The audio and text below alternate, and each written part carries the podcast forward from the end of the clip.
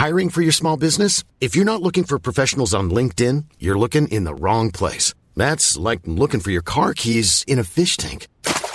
LinkedIn helps you hire professionals you can't find anywhere else, even those who aren't actively searching for a new job but might be open to the perfect role. In a given month, over 70% of LinkedIn users don't even visit other leading job sites. So start looking in the right place. With LinkedIn, you can hire professionals like a professional. Post your free job on linkedin.com slash people today. Como comunicar a palavra de Deus. Abacuque 2. Comentário de Emaro Persona. Esses três primeiros versículos aqui de Abacuque 2, eles nos ensinam como é a, o processo de receber, de receber a palavra, receber a, o conhecimento da palavra, traduzir isso para uma linguagem que possa ser fácil de entender e então esperar o cumprimento dessa palavra. No primeiro versículo, ele, ele fala sobre a minha guarda estarei, sobre a fortaleza me apresentarei. Isso nos fala de separação de um lugar alto, de um lugar de onde se pode enxergar longe. E quando nós lemos a palavra de Deus, uh, dificilmente nós vamos encontrar uma leitura que nos leva a enxergar mais longe do que a palavra de Deus. Quando nós pensamos que ela nos fala de eternidade a eternidade, quando ela nos fala daquele que era já, sempre foi, é e, será para todo sempre, o mesmo Senhor que não muda. Então nós temos uma, uma visão realmente de cima de uma fortaleza, de cima de uma torre, de cima de um lugar de, de vigia, um lugar privilegiado para enxergar longe, para ver o que fala comigo e o que eu responderei quando eu for arguído. Então o Senhor me respondeu e disse: Escreve a visão e torna-a bem legível sobre tábuas, para que a possa ler o que correndo passa.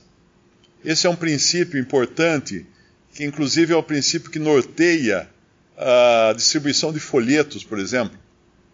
Nós vemos a, a facilidade que é transmitir a palavra de Deus através de folhetos, embora não sejam completos, não sejam muito volumosos, mas eles levam a palavra de Deus, um folheto pequenininho que seja, já converteu muita gente, ou já ensinou muita gente, já desviou muita gente dos seus caminhos errados, porque é o princípio que está aqui. Escreve a visão, torna-a bem legível, ou seja, não, não coloque tropeços, não coloque uh, no oculte, não esconda, facilite.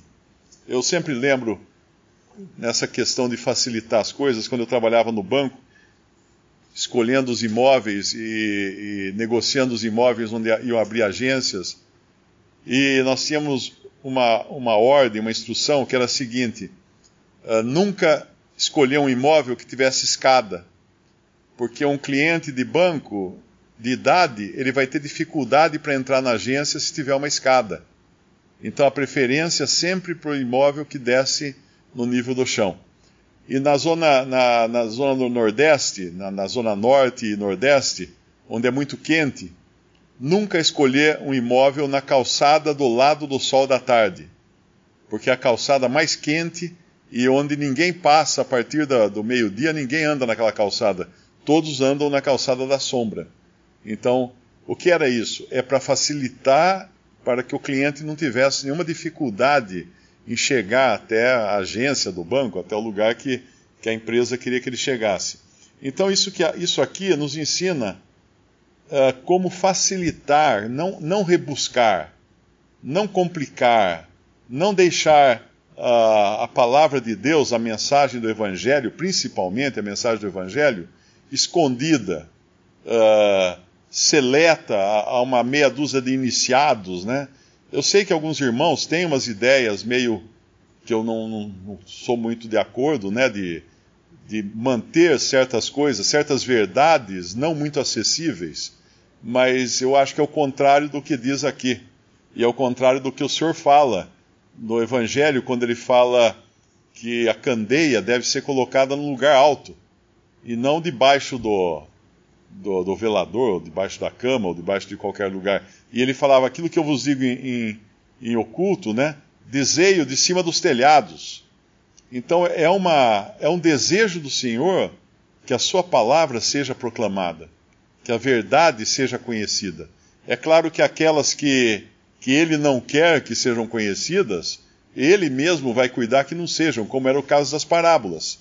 Quando perguntaram para o Senhor por que ele falava por parábolas, ele deixou muito claro que era para que, vendo, não vissem e não entendessem. Porque não era, ele, ele tinha uma mensagem para os seus, e ele tinha uma mensagem particular quando ele chamava os seus discípulos à parte, ele tinha uma mensagem para eles. Mas aí já era porque eles estavam iniciados, vamos chamar assim, naquilo que o Senhor havia ensinado antes para eles. Então, uh, eu, eu, gosto dessa passagem aqui, esses três primeiros versículos, e o terceiro aqui de Abacuque 2, nos fala da paciência. Uh, me lembra aquela passagem: lança o teu pão na água, e ele. Uh, e ao final de muitos dias o encontrará, ou alguma coisa assim. Então, aquele, aquele trabalho que nós temos de, de levar a palavra não deve ser no intuito de querer já frutos, querer recompensas também, ou querer uh, soluções daquilo. Não. É, uma vez entregue, está entregue. O carteiro deixa a carta na porta de casa, ele não entra para ver se eu estou lendo a carta. Ele já fez a função dele. E assim é a função do mensageiro porque a visão é ainda para o tempo determinado, e até o fim falará e não mentirá. Se tardar, espera-o, porque certamente virá, não tardará. É claro que a passagem é muito mais profunda do que eu estou apresentando ela de forma rasa, né? Para uma apresentação primeira da palavra de Deus, porque aqui ela já está se referindo a um tempo ainda futuro que, que diz respeito à, à época da tribulação, da grande tribulação, a época que precede a vinda do Senhor Jesus a este mundo para reinar. E o versículo 4 ele faz um contraste, porque ele apresenta dois tipos de pessoas. Uh, Eis que a sua alma se incha, não é reta nele. Uma outra versão, a versão Almeida atualizada, fala: Eis o soberbo, sua alma não é, não é reta nele. Aí faz o contraste. Mas o justo viverá pela sua fé. Esse é o contraste que, que nós encontramos no mundo, né? Que aqueles que vivem por vista e assim eles, claro, buscam aquilo que apraz a sua alma, que é, faz parte daquelas três coisas da tentação, né? boa para os olhos, boa para se comer, uh, e a terceira, soberba da vida também, né? Uh, então aqui a soberba da vida. Então existe exaltação própria. Porém, o justo viverá por sua fé. O que é fé? É a certeza de coisas que nós não vemos. Por isso que não há muito para um cristão se gabar ou se, se gloriar. Porque a maior parte do que ele faz é coisa invisível. É coisa que talvez ele nem veja o fruto disso. Quantos que pregaram o evangelho, ministraram, e não viram o fruto do seu trabalho. Se nós pensarmos hoje que nós usufruímos de, de irmãos que foram autores de livros há quase 200 anos, eles não sabiam que onde ia chegar aquilo que eles escreveram. Eles não sabiam que ia chegar lá num lugar ermo, no, no sertão do Brasil, que talvez eles nem soubessem direito o que, que era, mas está aí. Então a, a, aquele que, que, aquele que trabalha, trabalha pela fé. Aquele que anda, anda pela fé. Aquele que vive, vive pela fé. Vive na certeza de coisas que não são visíveis.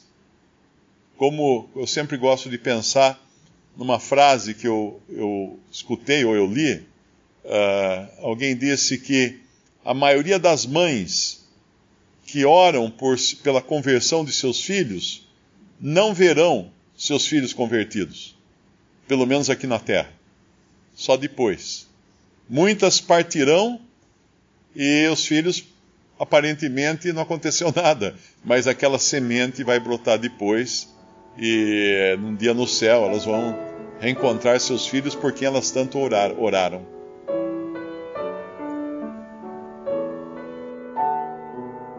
Visite respondi.com.br. Visite também 3minutos.net.